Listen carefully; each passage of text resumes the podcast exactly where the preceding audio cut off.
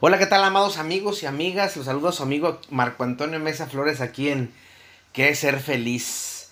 Y con este sonido de fondo, si alcanzan a escuchar la lluvia, vamos a hablar de algo que me pidieron debido a lo que expuse en Ojos en Blanco en el podcast 69 Ojos en Blanco Cosas que desde la iglesia cristiana, las, las más de 8.500 denominaciones, contando la católica romana, me enseñan y que en realidad no tiene nada de malo. Un tema que es pedido desde Medellín, Colombia, y que muchas de las cosas son las que le dijeron a esta persona dentro de la iglesia, y vamos a hablar de la desmintiendo a la iglesia y sus engaños, se llama el podcast de hoy, que nos habla de cómo nos guían cuando se habla de sexo. Así que prepárense para algo rico.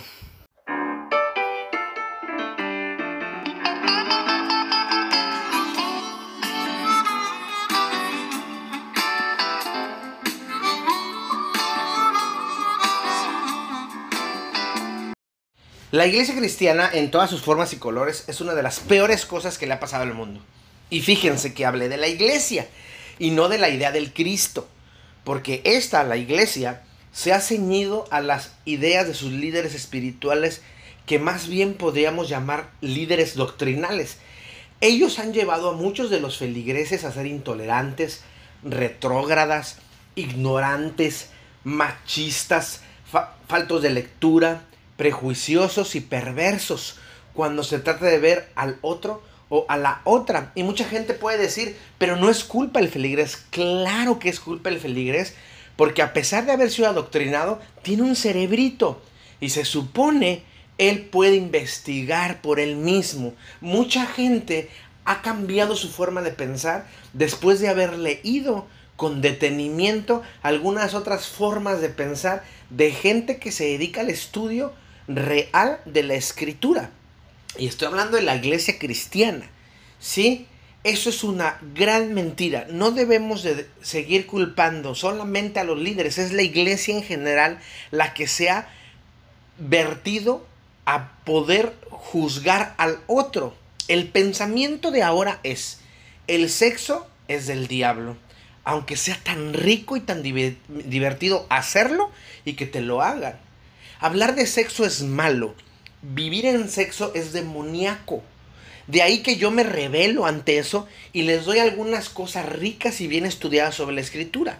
Mi nombre, como sabe, Marco Antonio Mesa Flores, yo soy teólogo, aparte de ser psicoterapeuta o psicólogo y luego psicoterapeuta, soy teólogo, estudié teología, terminé mi carrera de teología hace ya más de 20 años y soy pastor ordenado desde hace ya 18 años. Una de las cosas que no nos dicen es que el sexo indudablemente es una necesidad. Desgraciadamente muchos de los ministros solamente estudian la carrera de teología y a veces ni la estudian. A veces van solamente a un instituto en donde no les dan las bases que son el hebreo y el griego para poder interpretar los documentos sagrados y no les dan los contextos históricos de los momentos en que sucedieron esos, esos momentos históricos, valga la expresión o, o la redundancia que habla la Biblia o la escritura. Entonces, cuando pasan a nuestra época, las pasan tal cual y no se hablaba tal cual. Había un contexto histórico que, del cual quería decir el escritor de el libro de la escritura, valga la redundancia otra vez. ¿Sí? Y aparte de eso, no saben muchas cosas o tienen nulo conocimiento sobre cosas bioquímicas, eh, de medicina, de psicología, que indudablemente son necesarias para poder hablar de ese tipo de temas. ¿Por qué? Porque muchos de ellos no saben que es una necesidad básica, primaria de todo ser humano, el sexo. ¿Cuáles son esas necesidades básicas? Solo hay cinco necesidades primarias. Comer, defecar, beber agua, dormir y tener sexo, ya sea solo o acompañado. O, podrán decir, ¿y respirar? No, respirar no es una necesidad eh, básica, porque se hace intrínsecamente, es decir, lo tenemos dentro de las funciones del cuerpo. Solamente cuando te estás ahogando es que se vuelve una necesidad. Antes no. ¿Sí?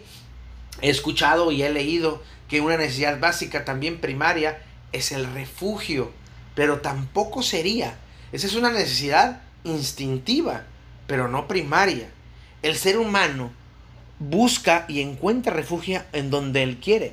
El sexo, claro que es una necesidad primaria, pero no quiere decir que sea una, cosa que tengas que hacer con pareja. Puedes hacerla contigo mismo. Y también es un problemonón dentro de la, de la iglesia. Porque yo recuerdo que mucha gente eh, decía antiguamente que tener sexo, si, te masturbabas salían pelos en la, en la mano. ¿Sí? O te quedabas ciego porque no era la voluntad de Dios. Porque no estaba bien ante los ojos de Dios tener una satisfacción sexual. Porque en América eso es una cosa que se ve, y no nada más en América, en muchas partes de Occidente la cosa de sexo es mal señalada, ¿sí? Ah, aparte, otro de los mitos que se siguen es, no es bueno delante de Dios tener sexo sin casarte. Ups, nos metemos en un gran problema porque ¿a qué le llama casarse la iglesia? Porque dentro de la escritura hay muchas formas de casarte. ¿Cuál es la correcta?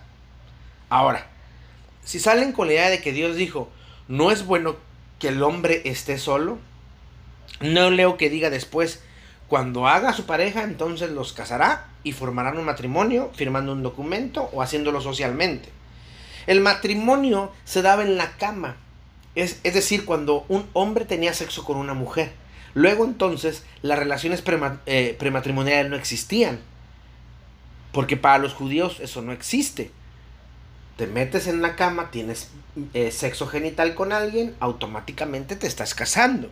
Ese era el pensamiento de ellos. Ahora, que si lo queremos hablar desde acá con los datos crudos, el matrimonio se da entre dos o más personas, nos guste o no, que tiene un plan a futuro elaborado. Además hay admiración entre ellas, entre las personas, y hay deseo sexual. No hay una parte de la Biblia que diga, Dios dice que debe haber un contrato. Este en realidad se hizo para bienestar social y civil. Es decir, el gobierno debía controlar cuántos matrimonios había civilmente y la sociedad controlar que se casaran bien, entre comillas, social o religiosamente y también económicamente, porque a veces eran matrimonios convenidos porque funcionaba para otra, para otra familia. Es decir, el matrimonio fue un mal necesario, porque así se puede controlar mejor.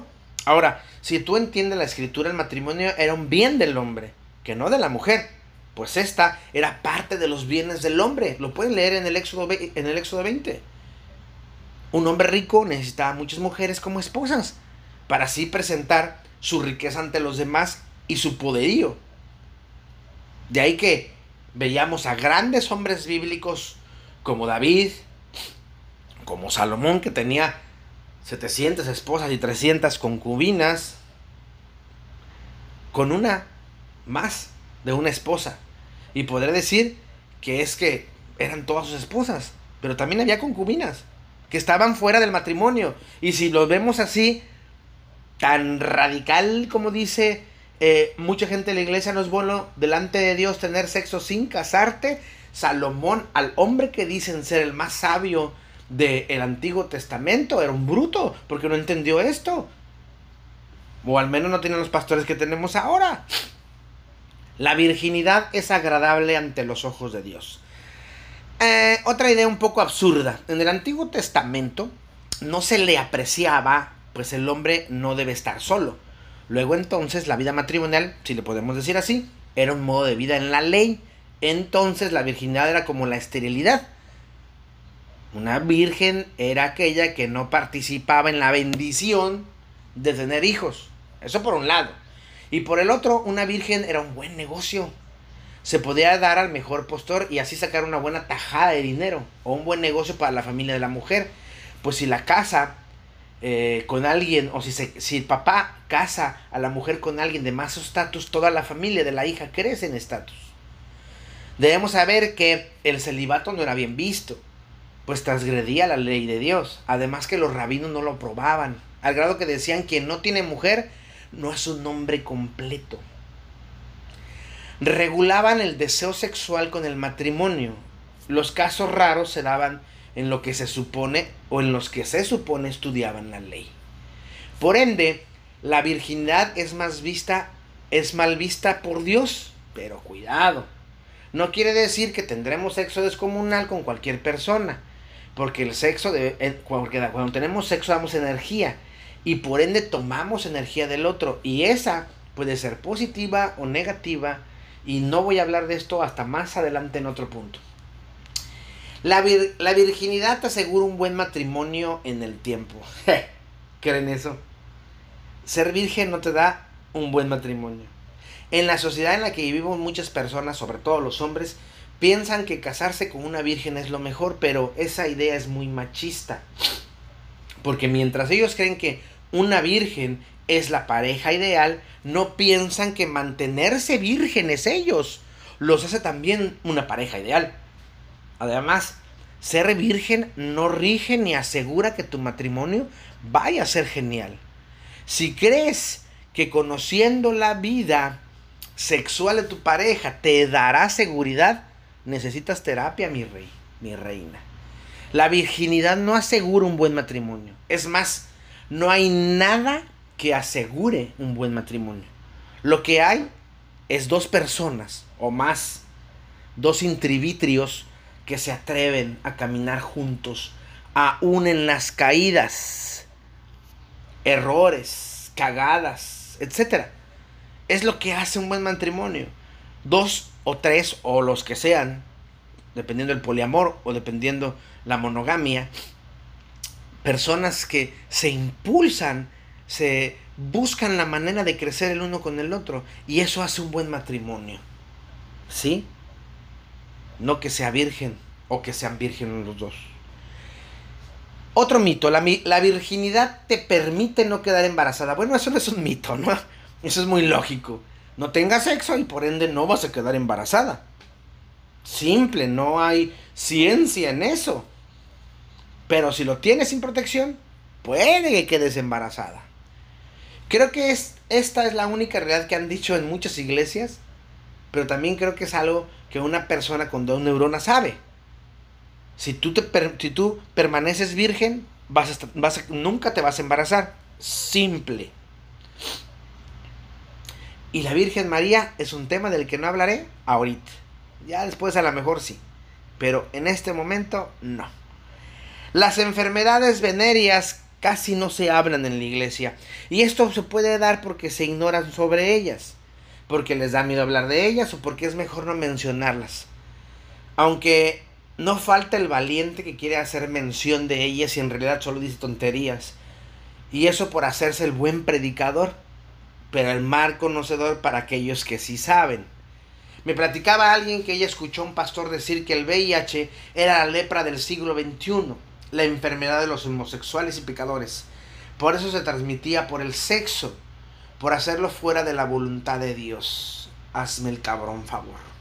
O sea, ellos saben cuál es la voluntad de Dios. Ah, no lo dice la Biblia, no tampoco, sino es un recetario de, de buenas costumbres. No, es un libro que habla de la fe de un pueblo. ¿Sí? Y si ellos leyeran un poquito, los, los heterosexuales sufren más VIH que los homosexuales, porque los homosexuales empezaron a cuidarse y si iban a la disco, un condón, si entraban al baño, un condón, si echaban un pedo, un condón, siempre les daban condones para cuidarse, cosa que los heterosexuales no hacen hasta el día de hoy. Ahora, en la iglesia, en la iglesia no te enseñan qué es un condón, ni cómo se usa, ni para qué sirve. No te dicen que es el mejor medio para evitar enfermedades venéreas. Hay tanto que enseñar dentro de la iglesia sobre eso y ellos siguen callados, aletargados, sin ruido. Pero es que hablar de sexo no es solo problema de la iglesia, sino de todo el sistema educativo de casa, escuela, iglesia y política si quieres también. La educación sexual en América es casi nula y por eso es que tenemos niñas de 10, 12 años embarazadas o jóvenes de 16 años con dos hijos o, con 18 años con tres hijos por la mala educación sexual que hay en todos los ámbitos que vivimos. Una aberración que dice la iglesia es, si te violan, es hijo de la voluntad de Dios. Esto es aberrante. ¿Cómo se atreven a decir eso? ¿Cómo supone la gente que se siente la mujer que ha sido violada? Yo como terapeuta puedo decirte que he tratado muchas violaciones y es un trauma exageradamente grave. ¿Sí? Y yo no, y, yo no lo estoy viviendo en el momento. Que seas violada y aparte que te quedes embarazada es terrible. Y no digo que haya mujeres que a pesar de eso quieren el bebé porque es parte de lo que ellas quieren. Ellos lo deciden y está bien. Pero la, la violación es un trauma muy fuerte que se trata de, que se trata de una mujer. Porque no solo las usan como objetos, sino que su familia, no siempre, las culpan de la situación que ella no provocó. En lugar de sentirse protegida, se siente señalada. Ahora, usar a Dios para que ellas tengan un hijo de una violación es lo más vil que pueden hacer. Porque Dios, desde mi óptica, claro, no quiere que sufras, sino que vivas. Y muchas de ellas no viven, están muertas en vida. Obligarlas a tener un hijo de una violación, en lugar de cobijarlas si, si no quieren tener un hijo, es ser para, pro aborto por ella, porque ella va a quedar marcada viendo a, eh, a la criatura de la persona que la violó. Un poquito de cerebro, por favor. Un poquito de, empatía. Un poquito de amor al otro. El sexo homosexual es otra cosa que ellos dicen. El sexo homosexual no es agradable ante los ojos de Dios. Otra mensada. Hablar de la homosexualidad es un gran problema cuando se trata de la iglesia. Y esto debido a la mala interpretación o nula interpretación sobre el texto bíblico, sobre gente que en su vida ha leído los usos y costumbres y las palabras que vienen en el idioma eh, hebreo y griego. Para empezar, homosexual homo igual y el adjetivo sexual de sexo significa gusto por el mismo sexo. El término comienza a usarse a partir del siglo X, finales del siglo XIX, principios del XX. Aunque se arrastra, como decía, desde el siglo XIX y se confunden eh, la sodomita usando el texto bíblico de Sodoma y Gomorra que no tiene que ver, que no tiene que ver con la homosexualidad sino con otro, otro, otra cosa, otro valor importante dentro de las comunidades, del que no voy a hablar porque es muy largo. Investíguenlo si quieren. La el homosexual o la palabra homosexual se acuña en 1868 con un periodista austriaco llamado Karl Maria Kerberi, que envía una carta a un activista gay, pero no se habla más de eso. Fue Gustavo Jager en 1880 quien utiliza homosexual y la cuña bien hasta el día de hoy. Si tomamos en cuenta las bases históricas, entonces la escritura no puede hablar de homosexualidad como tal porque no se conocía. Se hablaba de sodomía por aquello del pueblo. Pero entonces queda pobre la idea de la iglesia contemporánea de hablar de la homosexualidad. Porque el pueblo no fue castigado por meterse con hombres y mujeres, por violar. No, señor. Fue castigado por no servir la ley del cuidado del extranjero, que repito, no hablaré aquí. Ahora, se usan textos de no abusar de los hombres después de ser derrotados en la guerra, usándolos de manera sexual. Y dicen que eso se refiere a la homosexualidad y no es así. Esto es debido a la visión machista, ¿sí? Violar a un hombre es reducirlo al grado de mujer. Y los rabinos creían que era, ser, que era mejor ser cerdo perro antes de ser mujer. Y eso enseñaban. Entonces, cuando se ganaba una guerra y se abusaba del hombre, era como pisotearlo y decirle, aparte de que te gano, te reduzco a ser mujer. ¿Sí? Ahora, si las si las relaciones, si fueran malo las relaciones sexuales, el asunto de la relación sexual homosexual, valga la expresión, ¿por qué Jesús sanaría al siervo, al paidos, al criado amante del centurión. Porque si tú sabes un poquillo de usos y costumbres y del idioma, Jesús llega el centurión, un hombre conocido y famoso y de buena posición, y le pide que, sal, que, se, que, sane a su, país, a, su país. ¿Sí? El país es un criado amante. Dulos. Un siervo. Porque en esa época era muy normal eso. Era muy normal que los soldados romanos estuvieran un amante. Y Jesús también lo sabía. ¿Por qué? Porque vivía entre ellos. Y si no me creen, investiguen. La, la homosexualidad no es un problema para Dios. Eso que dice la iglesia es falso. Dios no anda metido en chismes de pasillo. Jesús no le, no le molestaba eso, sino la injusticia. De eso no habla la iglesia. Ahora, Dios, dicen, Dios puede restaurarte para que vuelvas al diseño original. ¿Cuál es el diseño original? ¿Ser sumisos? ¿No preguntar? ¿Dejar que Dios ponga en medio de eh, nuestro bosque un árbol, pero que ese árbol sea intocable? ¿Ese es el diseño original? Habría que enseñarle a esa clase de soquetes que el diseño original es ser tal y como te place ser, y no como te dijeron que tenías que ser. Ese es el diseño original. Ahora, otro de los chismes que te dicen. Si te enojas con tu esposo o con tu esposa, ten sexo para que no busque otra persona. El sexo es una cosa primordial en la pareja. Probablemente no sea tan mentiroso esto, pero no está bien explicado. El sexo nos dice, no, el sexo no desde la iglesia se debe tomar como algo de miedo y no como una consecuencia de actos. Cuando una pareja se enoja es normal que uno de los dos no quieran tener sexo, o los dos. Pero cuidado, porque muchas mujeres castigan al hombre no teniendo sexo a pesar de que ellas sí quieren tenerlo. Pero piensan que castigándolo podrán controlarlo. Y de tanto que lo castigan, ellos terminan buscando otra persona solo para tener sexo, no para ser pareja. Ellos lo hacen para saciar una necesidad fisiológica. Mientras que los hombres castigan a las mujeres con su silencio, con la economía, con cosas que a ella les gusta también. Y si alguien más las escucha, entiende, procura, es, es también probable que se meta con él.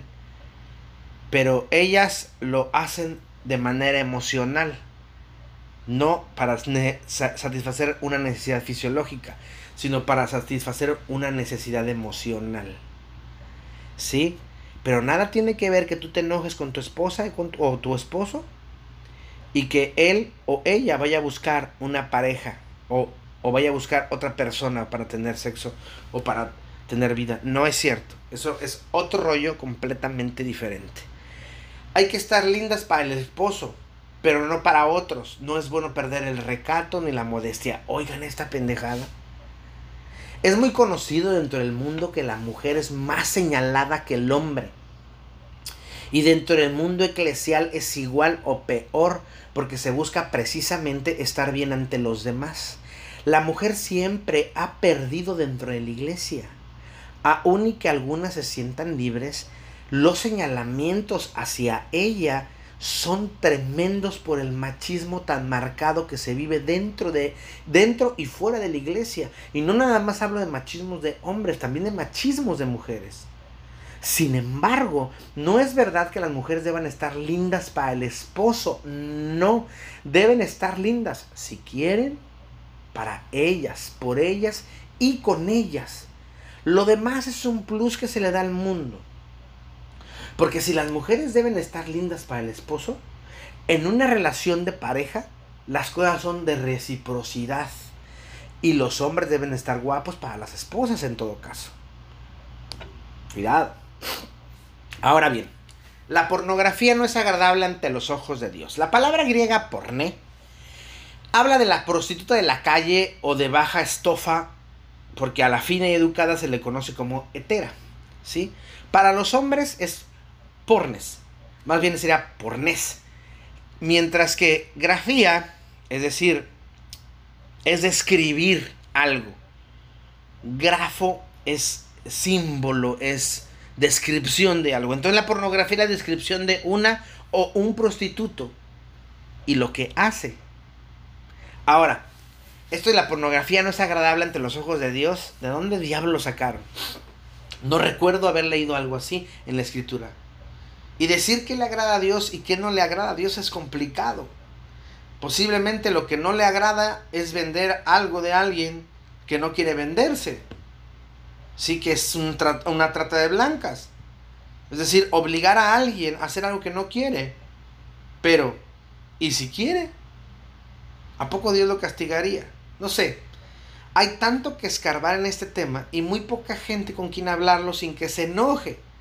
¿Por qué? Porque les da miedo la pornografía, pero les encanta ver mujeres eh, desnudas. Y más al hombre. ¿Sí? Dejémonos de la doble moral. Muchas mujeres también. Pero lo esconden precisamente porque se les señala mucho. ¿Sí? Yo como terapeuta, cuando hay problemas de pareja, los mando a ver pornografía juntos. Discúlpeme, pero perdónenme. Le sirve. El sexo oral no es una buena forma de tener sexo. Esto es tontísimo. Lo explico en mi podcast 69, Ojos en Blanco. Todos los beneficios del sexo oral y su importancia. Así que no voy a hablar de esto. Vayan a escucharlo si les interesa. Eh, desmitificarse del asunto de que el sexo oral no es una buena forma de tener sexo. Pobre gente que no hace eso y que en la iglesia se lo prohíben. Hay que orar antes de tener sexo. ¿Y eso como por qué? ¿Se pondrá más buena la sesión? ¿Habrá más orgasmos? ¿Dios me va a aplaudir del cielo? ¿Qué va a pasar? La, la, oración es un estilo de diálogo con alguien celestial o superior. ¿Qué tiene que ver con el sexo? Si les dices eso, pregunten por. Si les dicen eso, pregunten por qué. Sería genial escuchar las respuestas. No debes ir solo o sola a sitios donde haya tentación como cines, cafés o teatros. ¿Qué tipo de enfermo cree en esto? ¿A poco allí hay tentación? Tentación viene del latín tentatio, que quiere decir algo que provoca, algo que induce al deseo. Desde el hebreo masá y desde el griego peirasmos, que quiere decir poner a prueba o simplemente prueba. Ahora, ¿no es problema de uno que caiga en tentación? ¿Debemos culpar a los otros por la tentación? ¿No es eso muy infantil? ¿No es infantil decir que el otro me provoca? Aparte, qué narcisista. Soy tan bueno que me provoca. Pero, pues eso sí es malísimo. ¿Acaso no podemos evitar que nos pase eso? Y cuando hablo de evitar es dejar de hacerlo. Sin de, solo dejar de pensarlo y sobre todo de vivirlo. La tentación depende de uno. ¿Por qué no hacerla a un lado? La tentación no depende del otro. Si el otro me hace caer, es porque yo quise. Y si el otro me hace algo, es porque abusó de mí. Pero porque yo no quise. Cuando me dicen de repente, no, Marco, es que sí confío en mi novia, pero no confío en sus amigos, me da risa. Le digo, no, no confíes en tu novia. Porque hay dos, sopas de que tu novia se meta con alguien. Una, que se meta porque quiere y que se meta porque abusaron de ella. Y de la primera tú no puedes hacer nada, ella quiso. De la segunda a mejor puedes hacer lo que tú quieras, porque ella no quiso. La tentación está ahí. Es tonto que en las iglesias nos digan que por culpa de ir al cine, al teatro, al café, caigamos en tentación. Porque eso es completamente decisión de uno. Caer en la tentación por los otros u otras es estúpido. Yo caigo porque quiero. Es mi problema. Empecemos a ser responsables. Empecemos a enseñar a sernos responsables. Ahí viene la otra. Vestir con ropas cortas es incitar a los hombres a malos pensamientos. Qué pendejada. Otra vez, la ideología machista. Como psicoterapeuta me ha tocado defender a mujeres que son violadas por ese tipo de ideas absurdas y machistas. Y pelear con otros pseudopsicólogos machos, aunque sean mujeres, y titulados, que dicen que se visten de manera provocadora y que por eso les pasó lo que les pasó. No, tú puedes ir desnudo por la pinche calle y nadie tiene derecho a tocarte, ni a decirte nada. ¿Sí? Por eso, vuelvo a repetir, las mujeres se quitan la camisa y andan eh, con el torso, con el pecho abierto. Porque el hombre puede ir a la tienda sin camisa y nadie le dice nada. ¿Y por qué ella sí? Porque ella es diferente, porque tiene tetas. Por eso, por favor, déjate de tonterías. Lo siento. Una mujer puede hacer lo que quiera con su cuerpo y el hombre no tiene por qué agredirla. Si el hombre se excita, es problema de él, no de ella. Si el hombre agrede, es problema de él y no de ella. Esto no tiene eh, que ver con cómo se vistió, sino cómo está educado ese hombre. Iglesia, deja de decir mentiras. Es cierto, hay feligreses que llevan eh, minifalda tan buenas que deja de verla con, con lujuria, deja de verla eh, con morbo, porque ella no tiene el problema, lo tienes tú. Tú tienes el problema que no puedes ver a una mujer con falda corta porque luego, luego eh, estás pensando en malas cosas. Ella no tiene nada que ver. No, no, no. Déjense tonterías. Debes casarte con quien tuviste sexo, en serio. Muchas de las personas, si no es que todas dentro de la iglesia, viven una vida sexual antes del matrimonio, al menos en el siglo XXI. Y yo lo aprendí como pastor en la iglesia. Cuando los jóvenes me dijeron que tenían vida sexual activa y que no dejarían de tenerla. Y yo tuve que entenderlo. El sexo no es malo. Lo malo son las energías que te metes por coger con cualquiera. Sin embargo, tener sexo no es malo. Solo debes aprender con quién tenerlo y con quién no tenerlo. El sexo es una cosa de energía que para nada tiene que ver con tener esa pareja para siempre. ¿Por qué me voy a casar con alguien con el que nada más me gustó para una costón? No. Si está embarazada la mujer, debe casarse. Otra, otra tontería. Falso. ¿Cómo se van a casar con alguien que posiblemente no aman? La idea de casar a alguien simplemente por estar embarazada forja infiernos de parejas. Porque los hijos anclas no funcionan jamás. He visto muchas personas que se casan por eso y al final se odian por lo mismo. Si la iglesia quiere casarte por eso huye de esa iglesia. La iglesia debe refugiarte, cuidarte, entender la decisión que tomas. Si no lo hace, esa iglesia no vale la pena. Huye. Si eres fiel en el sexo, el otro también lo será. No, hombre, ¿a poco sí? La infidelidad pocas veces se da, por eso. La realidad puede ser cruda, pero real. La infidelidad es por falta de fe. Lo digo en el libro El amor es una mierda, que pueden conseguir en la página www.carnashunlugaresperanza.com o www.marcoamesaflores.com. Si quieren saber, pues, sobre este tema, si quieren saber, pues los invito a que compren el libro. Fácil y divertido. La fornicación es tener sexo fuera del matrimonio. Ok. Si lo tomamos de latín fornicari, actualmente quiere decir tener sexo fuera del matrimonio. Sí. Están bien. Sin embargo, desde su origen, que es el que debería usarse en la iglesia porque es el que viene en su escritura, eh, quiere decir visitar un burdel, debido a que fornicari procede de fornix, o fornicis, que quiere decir arco, arcada o bodega. Y porque ahí, en las arcadas o en los arcos, se ponían las prostitutas para ofrecer sus servicios. De ahí que fornix quiere decir burdel, prostíbulo, casa de prostitución. Ahora, también antiguamente se hablaba de la fornicación cuando se sacrificaba animales a otros dioses. O sea, tenían un culto a otra deidad y después venían las prostitutas a tener el sexo, hacían la orgía, la fiesta del ágape y todos contra todos. Entonces, la fornicación es tener sexo fuera del matrimonio, mentira. La fornicación es meterte con prostitutas. Simple. Les guste o no. Hay que leer, mis reyes. Promiscuidad en la vida de los seres humanos es pecado. Promiscuo viene del latín promiscu, que quiere decir mezclado, revuelto o intercambio mutuo. Es un, adjetivo que se forma por pro, que quiere decir hacia adelante o en favor de, y la raíz latina misere, que significa mezclar.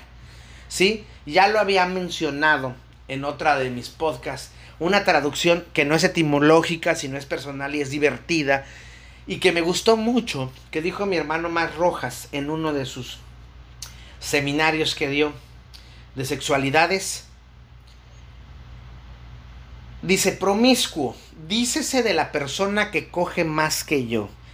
Y aunque no es cierta esta etimología, da en el clavo. ¿Por qué? Porque la promiscuidad no deja de ser un concepto subjetivo.